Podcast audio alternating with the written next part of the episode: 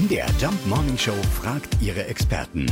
Fakt oder Fake? Jens Ömichen ist vom Deutschen Wetterdienst in Leipzig. Ja, war früher mehr weiß? Da ist was dran. Vor allem so Anfang der 60er Jahre von 1960 bis 63, da hat es ja selbst hier in den äh, großen Städten, also auch in Leipzig und in Dresden, jedes Jahr weiße Weihnachten gegeben.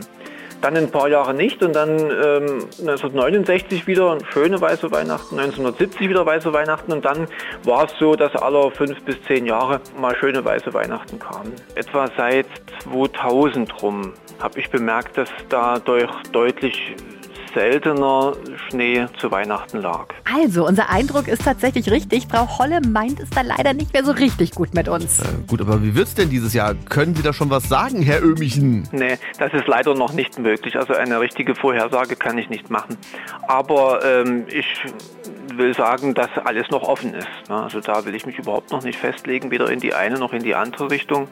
Zeit wäre es ja wieder mal, dass wir weiße Weihnachten bekommen.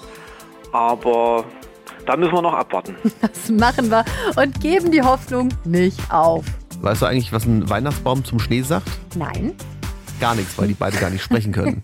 Fakt oder Fake? Jeden Morgen um 5.20 Uhr und 7.20 Uhr in der MDR Jump Morning Show mit Sarah von Neuburg und Lars Christian Kade.